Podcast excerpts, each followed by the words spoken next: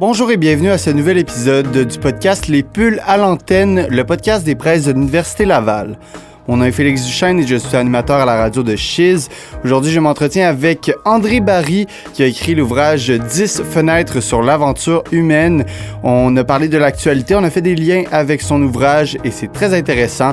Une discussion d'environ une vingtaine de minutes qui plaira à plus d'un, j'en suis sûr. Bonne écoute. Je suis donc en compagnie de André Barry pour discuter euh, de son ouvrage 10 fenêtres sur l'aventure humaine, mais on avait euh, pour idée de commencer cette entrevue avec une question euh, qu'on a discutée ensemble. Donc la question va comme suit. Dans le contexte de la pandémie, comment est-ce qu'on peut envisager le rapport entre la politique et la science? Je vous laisse répondre, Monsieur Barry. Oui, merci pour cette question-là, qui est une question d'actualité. En effet, euh, le gouvernement prend des décisions, les experts font des propositions, les experts sont supposés euh, de se référer à la science, mhm. et puis le gouvernement, lui, ben, il essaie de répondre un peu à l'opinion publique, évidemment. Sauf que là, on sait très bien que la science, c'est une construction aussi à l'intérieur de la société. Et euh, personne n'a un accès immédiat à la réalité, original, virginal, qui lui permettrait d'accéder à une vérité absolue. Mhm. Euh, de sorte que là, il y a toujours nécessairement des débats, et on l'a très bien vu avec Arruda et, et Legault aussi d'ailleurs. Et c'était tout à fait normal. Hein. Et certains voudraient peut-être trouver une vérité là, scientifique et dire ça y est, là, on, va se baser sur la science, mais c'est pas comme ça que, que ça se passe. Et là, on a vu des gens qui sont arrivés qui ont dit bon ben euh, là en politique c'est des opinions, puis en science là c'est il peut y avoir des ententes, des consensus. Mais moi je suis pas d'accord avec ça du tout là. Et il y a des consensus aussi en politique. Euh, autant qu'en science. Euh, sinon, euh, les, la science politique même n'existerait pas. Exactement. Alors que la science politique, elle nous aide beaucoup. C'est la science de la résolution des conflits. Mhm. Alors il faut, c'est toutes les sciences humaines aussi, parce que là, c'est comme si on privilégiait aussi les sciences biologiques, les sciences expérimentales. Non, non, non. toutes les sciences là, sont conjecturelles, conjecturales. Elles sont reliées à la vie humaine. Et c'est toujours dans les rapports humains que l'on trouve une possibilité d'entente. Évidemment. Puis, euh, j'aimerais ça aussi qu'on se parle de, de l'erreur euh, qui est faite à séparer, comme vous l'avez dit, la politique, la science, de dire il y en a un qu'on peut avoir un consensus et l'autre, il n'y aura pas de consensus. Mais euh, justement, cette erreur qu'on sépare la politique et la science, à un point tel que justement cette politique-là est neutralisée. Aussi, euh, la, science, comme vous l'avez dit, euh, en nommant certaines sciences qui atteint cette vérité-là. Euh, puis la politique qui serait plus une, affaire d'opinion, comme vous l'avez dit aussi, ou plus un rapport de force. J'aimerais ça qu'on s'attarde justement à cette erreur qui, qui fait en sorte qu'on ne croit pas vraiment au consensus en politique. Oui, c'est ça. Peut-être qu'on peut partir avec le l'être humain a un triple rapport au monde. Oui. Un rapport de soi à soi.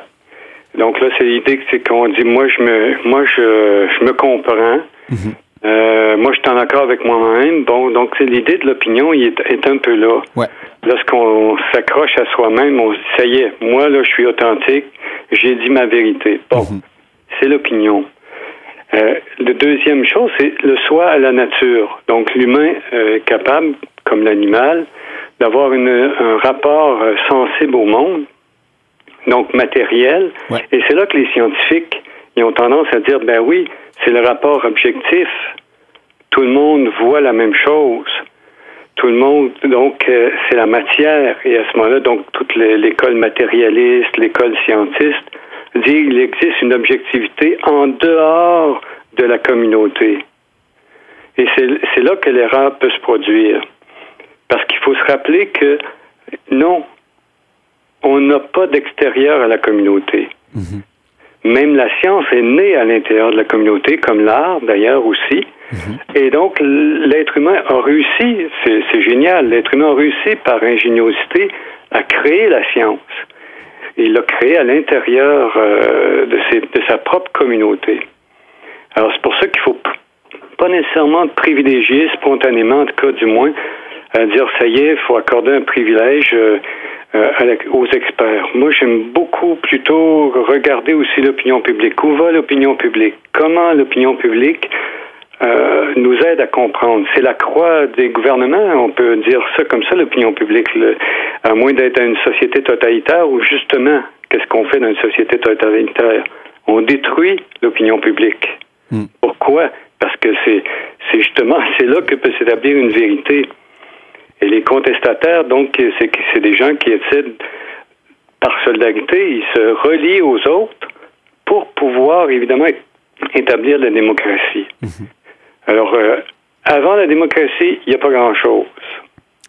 Parce que personne n'a accès là à une réalité euh, naturelle, objective, immédiate. Il faut toujours une médiation. On apprend quelque chose à partir de quelque chose d'autre.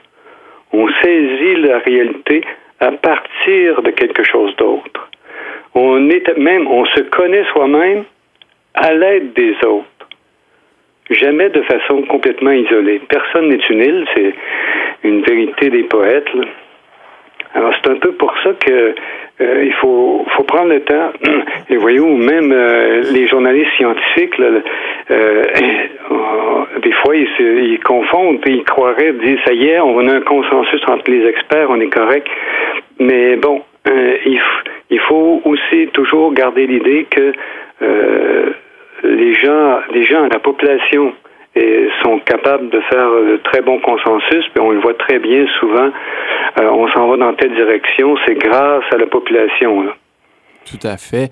Euh, puis vous expliquez justement l'importance de la dynamique entre euh, tout le monde pour finalement apprendre et avancer de tout ça pour, pour mieux se connaître, comme vous disiez.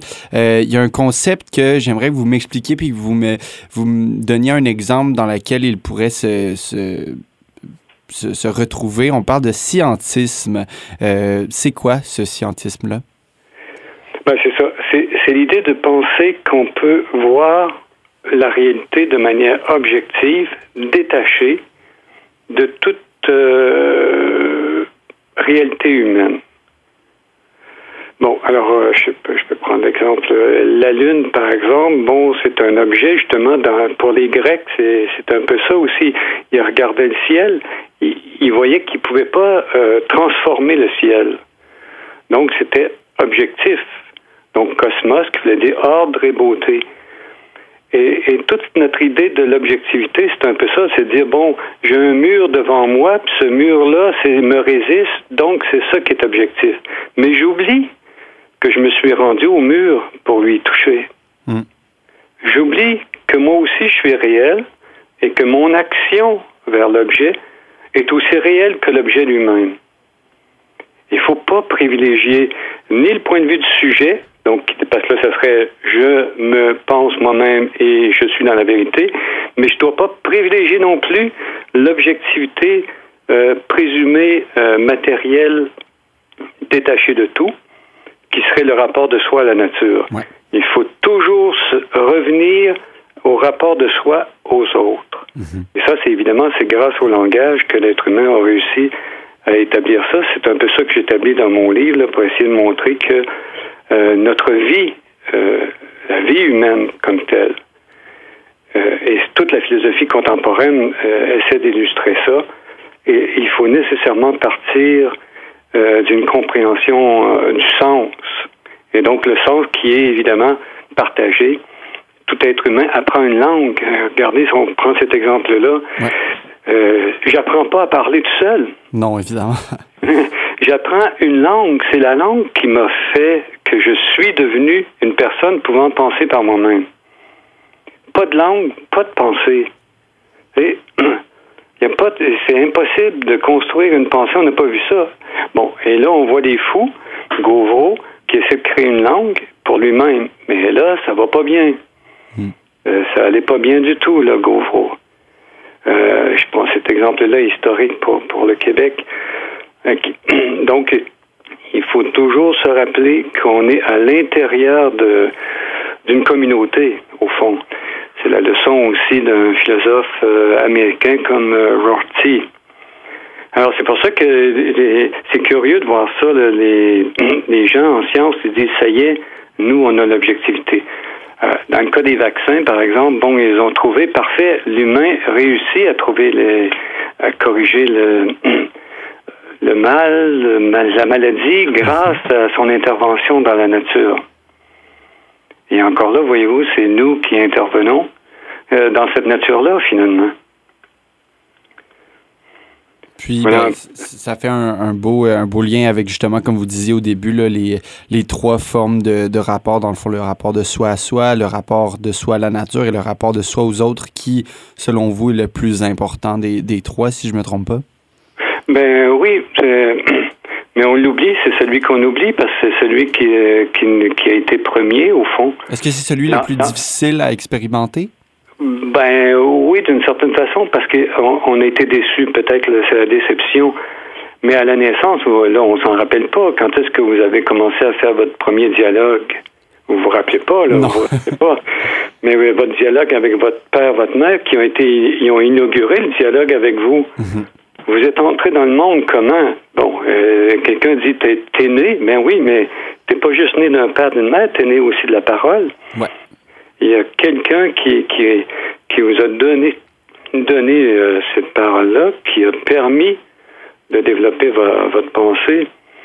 Alors, on l'oublie, voyez-vous, on l'oublie parce qu'après ça, on devient je. Ouais. Et puis là, on essaie de, de, se conforter dans notre propre vie là, et de se défendre. Puis après ça, ben, tout le monde nous dit, ben là, garde cet objectif, là, tout le monde a vu la même chose. Mm-hmm. Mais non, on fait un accident d'automobile vous faites un accident d'automobile, tout le monde sort, puis là, tout le monde dit, ben là, on, se comprend pas. Donc là, on va les mesurer, les, le freinage. Ouais. Donc, on a une objectivité, tout le monde s'entend autour du freinage. Bon, euh, ça a pris, euh, euh, je sais pas, 50 pieds. Ça veut dire que vous rouliez à telle vitesse. Toi, tu pensais que tu roulais à 10, tu roulais à 30, mais en réalité, tu roulais à 60. Donc là, il y a une objectivité. Mais cette objectivité-là, elle a été construite pendant 10 ans, 20 ans, 30 ans, 40 ans. Mhm. Et c'est ça qu'on oublie aussi, le travail qui a été fait antérieur. Tout le monde se regarde l'horloge, mais bon, c'est des siècles de travail. Mhm. Tout le monde compte 1, 2, 3, 4, 5, mais c'est des siècles et peut-être des millénaires de, de travail, euh, d'objectivité, d'objectivation petit à petit. Intergénérationnel aussi. Oui, c'est ça, exactement. Votre, euh, votre, ouvrage porte le titre de 10 fenêtres sur l'aventure humaine. Puis, euh, ben, depuis le début de notre entretien, on parle évidemment de cette aventure humaine, de, des rapports avec les autres et tout. Euh, mais je voulais me, me, concentrer sur le 10 fenêtres. Est-ce que vous pouvez m'expliquer pourquoi est-ce que vous avez choisi ces mots précisément? Ben, la fenêtre, parce que c'est une ouverture sur le monde. Mhm. C'est une analogie, la fenêtre. Hein? C'est une manière de regarder la, la, vie humaine. Puis, je suis parti de la naissance, mhm. apparaître. Donc, mon premier chapitre, c'est apparaître dans le monde. Et j'ai terminé avec la vieillesse. Et euh, bon, c'est arrivé à 10 parce qu'au fond, euh, j'ai donné un cours à l'université de troisième âge, 10 semaines. Alors bon, j'ai essayé de centrer les principaux événements de la vie humaine, par exemple savoir, euh, gagner sa vie, et donc à la fin vieillir. J'ai mis dix actions comme ça. Donc le premier, apparaître, et on s'en va parler, donc apprendre à parler, et on finit par euh, évidemment la vieillesse. Hum. Puis je comprends que, évidemment, de ces dix fenêtres, chacune euh, ben, pas nécessairement interagissent, mais sont, euh, sont conséquentes l'une de l'autre. Mais euh, pour vous, est-ce qu'il y en a une là-dedans qui, qui se démarque comme étant euh, une, pas nécessairement importante, mais une qui, qui va vraiment jouer sur tout le reste des, des autres fenêtres? oui, possiblement. Parce que, bon, la première, c'est apparaître dans le monde. On, est, on est projeté dans le monde. Et bon, la deuxième, on se découvre à l'intérieur. Mhm. Bon, moi, je suis, euh, j'aime beaucoup euh, Sigmund Freud. Sigmund Freud, c'est l'âme au fond. Mhm. Mais l'âme avait deux sens. Hein. Il faut tout le temps se rappeler que l'âme, c'est un concept un peu flou aujourd'hui, mais il était à la fois euh, principe de vie, donc il y avait comme élan vital, mhm. mais en même temps, c'était toute la personne. Alors, c'est l'intériorité humaine est la chose la plus complexe à connaître. Et la rencontre des deux, donc la troisième fenêtre, la fenêtre la plus importante, c'est comment l'être humain réussit à faire le lien entre l'extérieur et l'intérieur. Et c'est là que euh, la philosophie contemporaine peut aider à comprendre ça avec l'idée de la parole. Parce que la parole devient pensée interne, voyez-vous. Mhm. J'apprends la langue, la langue c'est vraiment qu'est-ce qui est extérieur. Ma pensée c'est ce qui m'est propre.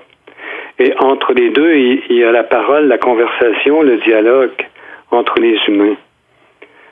Alors c'est ça qui est notre fenêtre, si on veut, qui nous donne l'humanité et grâce à laquelle, si on veut, le monde devient possible aussi. Il y a une ouverture, il y a une clairière. Ben, j'ai envie de dire le monde devient possible aussi, mais si, euh, ben en fait, c'est que je m'en rappelle pas aussi, mais si on si on parle pas de langue, euh, nos pensées sont vraiment juste imagées, puis on, on, tu sais, tout le monde connaît finalement la, la entre guillemets, la petite voix qu'on a dans notre tête, mais euh, on, oui, c'est un rapport avec l'autre, mais j'ai l'impression que c'est aussi une façon de, de structurer notre pensée, de finalement euh, avancer aussi dans ces pensées-là. Est-ce que vous croyez que c'est justement la langue serait, oui, un, rapport aux autres, mais nous aiderait aussi mm, dans le rapport de soi à soi?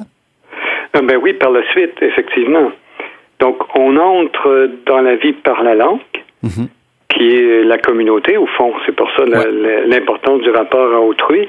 Mais après, évidemment, comme un retour, donc euh, c'est drôle, j'aimais le babil, l'enfant aimait le babil, mais qu'est-ce qu'il entend? Il entend la langue. Et qu'est-ce qui va euh, répondre? La parole. Hmm. Voyez-vous, c'est qu'un aller-retour constant, un va-et-vient entre, bon, je, moi, l'enfant, il babille, euh, on pourrait dire c'est inné de le babillage de l'enfant comme un cri, mais son oreille entend les paroles de ses parents qui sont qui sont une langue, le français, le chinois. Donc c'est pour ça qu'un enfant à trois mois, si je, l'emmène en Chine, il va parler le mandarin euh, mhm. dans trois ans. Mais si je l'emmène en Allemagne, il va parler l'allemand. Tout à fait. Mais, mais si je le coupe de, de toute langue, il ne parlera pas. Il ne pensera pas. C'est une catastrophe, c'est interdit d'ailleurs, c'est criminel. Mhm. ça, ça, produirait euh, une personne complètement abandonnée. C'est, on y pense même pas là. Tout à fait. Puis, euh, je voulais euh, finalement, en conclusion, parler un peu de votre billet que vous avez, euh, vous avez fait paraître sur le devoir. Finalement, vous parliez d'adhésion, un mot qui est sur toutes les lèvres. Là, évidemment, ça, ça l'ouvre plein de questions, mais j'aimerais ça que vous me parliez un peu de, de finalement ce rapport aux autres qu'on a aussi avec euh, évidemment les, les, médias sociaux qui font en sorte que ceux qui n'avaient pas nécessairement la parole puissent l'apprendre. Euh, comme je dis, ça ouvre des, des, portes ou même des fenêtres ah, pour pas faire de mauvais jeu de mots, mais euh, il y, a plusieurs, plusieurs directions dans lesquelles on pourrait aller. Mais ben, je, je, vous lance justement, et puis on, pourrait en discuter de, de justement ce concept d'adhésion et puis c'est tout ce, ce oui, la parole aujourd'hui est, est, ouverte à tout le monde et ça, c'est un grand progrès. C'est excellent. Bon, donc là, il faut pas euh, dire ça y est, là, il faut arrêter que les gens, les gens ont besoin de parler et mhm. c'est parfait. Bon, évidemment, ça crée une espèce de relativisme. Là. Chacun a l'impression qu'il a sa propre vérité, sa propre. Bon, mais euh, tranquillement, pas vite, on va, on va réussir à, trouver euh, des solutions à, à ce phénomène-là. Euh, parce qu'on on sait très bien, on se contentera pas justement de dire ça y est, euh, la science va nous apporter une réponse. Euh, ça se peut pas qu'on pense toujours ça. la politique est une, c'est un engagement avec des conflits humains. Mhm. Donc là, je suis pas avec des objets. Je suis pas en train d'étudier la lune. je suis en train de, de, de converser, de dialoguer, de négocier avec des personnes. Donc, c'est pas du tout la, même chose. Et euh, l'humain dit, ben c'est oui, on va s'entendre. Euh, on a réussi à faire déjà beaucoup de choses. Il en reste encore trop, euh, malheureusement, à faire parce qu'on est toujours déçu. Et c'est ça qui est le problème, je pense, aujourd'hui de la, jeunesse. On a encore vu une preuve dans l'actualité euh, les analystes européens disent que les jeunes ont une grande déception envers la démocratie et c'est pour ça que là, ils ont tendance à voter à droite ou à ne plus voter, à ne plus croire justement à l'adhésion. Mhm. Ils ne croient plus au consensus. Ça, c'est un problème, effectivement, actuellement. On ne croit plus qu'il est possible d'avoir un consensus. On pense que tout est rapport de force. Ben oui, on parle souvent de polarisation. C'est ça. Les rapports de force, des intérêts. Chacun a ses intérêts. Mhm. On n'a plus confiance, donc on cesse d'avoir confiance. On a été malheureux aussi. On a eu une peine d'amour. Même affaire. Donc on ne m'y reprendra plus. On est déçu. Euh, ça s'accumule et donc là, la personne se replie sur elle-même. Peut-être qu'on est un peu à cette époque-là. Euh, et on essaie de son quant à soi. On reste sur son quant à soi. Et voilà. J'aimerais ça, euh, en guise de conclusion, euh, sur une note plus positive, que vous me, vous me disiez finalement euh, si il y a quelque chose que vous aimeriez voir changer, ça serait quoi la, la, s'il y avait une seule chose que vous pourriez voir changer puis que vous seriez plus heureux, ça serait quoi? Peut-être par rapport à votre dernière réponse là, au fait que tout le monde se retourne sur soi-même, qu'est-ce que vous répondriez? Suis en train de relire euh, Annie Leclerc, qui est une philosophe française qui est décédée en 2006. Et là, elle, euh, c'est extraordinaire. Elle avait écrit Paroles de femme en 74. C'était un grand best-seller à l'époque. Puis elle a écrit d'autres livres après. Je crois qu'on va redécouvrir son œuvre. Et qu'est-ce qu'elle dit euh, bien important? Vivre est heureux c'est qu'il faut d'abord, pour contester la société, pour s'engager à nouveau, pour avoir confiance, il faut minimalement que tu aimes la vie. Hmm. Que tu dises, ouais, vivre là, c'est quand même une chance. Et à partir de là, curieusement, c'est donc c'est assez personnel aussi en même temps, mais c'est universel. Justement parce que c'est très personnel. Hmm. Alors il faut essayer de retrouver retrouver les bases, et voyez-vous, donc là, je reviens avec la sagesse philosophique classique. Euh, le bonheur, c'est quand même ce qui est euh, fondamental pour l'être humain. donc, euh, moi, je constate que c'est ça, il faut travailler, donner le maximum d'occasions à la jeunesse, là, d'essayer d'être heureuse. Et peut-être que là, la fin de la pandémie, ça, ça va donner une chance. Je l'espère bien aussi. Puis euh, c'est un beau message justement de, de vouloir changer par l'optimisme, par le bonheur, puis par, euh, par la joie, on peut nécessairement tout voir en, en gris, même si euh, il y a, quelqu'un qui a déjà dit la vie n'est que souffrance. Il y a aussi du beau dans tout ça. Merci beaucoup André Barry d'être venu me parler de votre ouvrage 10 fenêtres sur l'aventure humaine et on a parlé de plusieurs sujets, entre autres le rapport de soi à soi de soi aux autres, de soi à la nature. Merci beaucoup d'avoir pris de votre temps et euh, au plaisir. Ah, c'est moi qui vous remercie. Au revoir. Au revoir.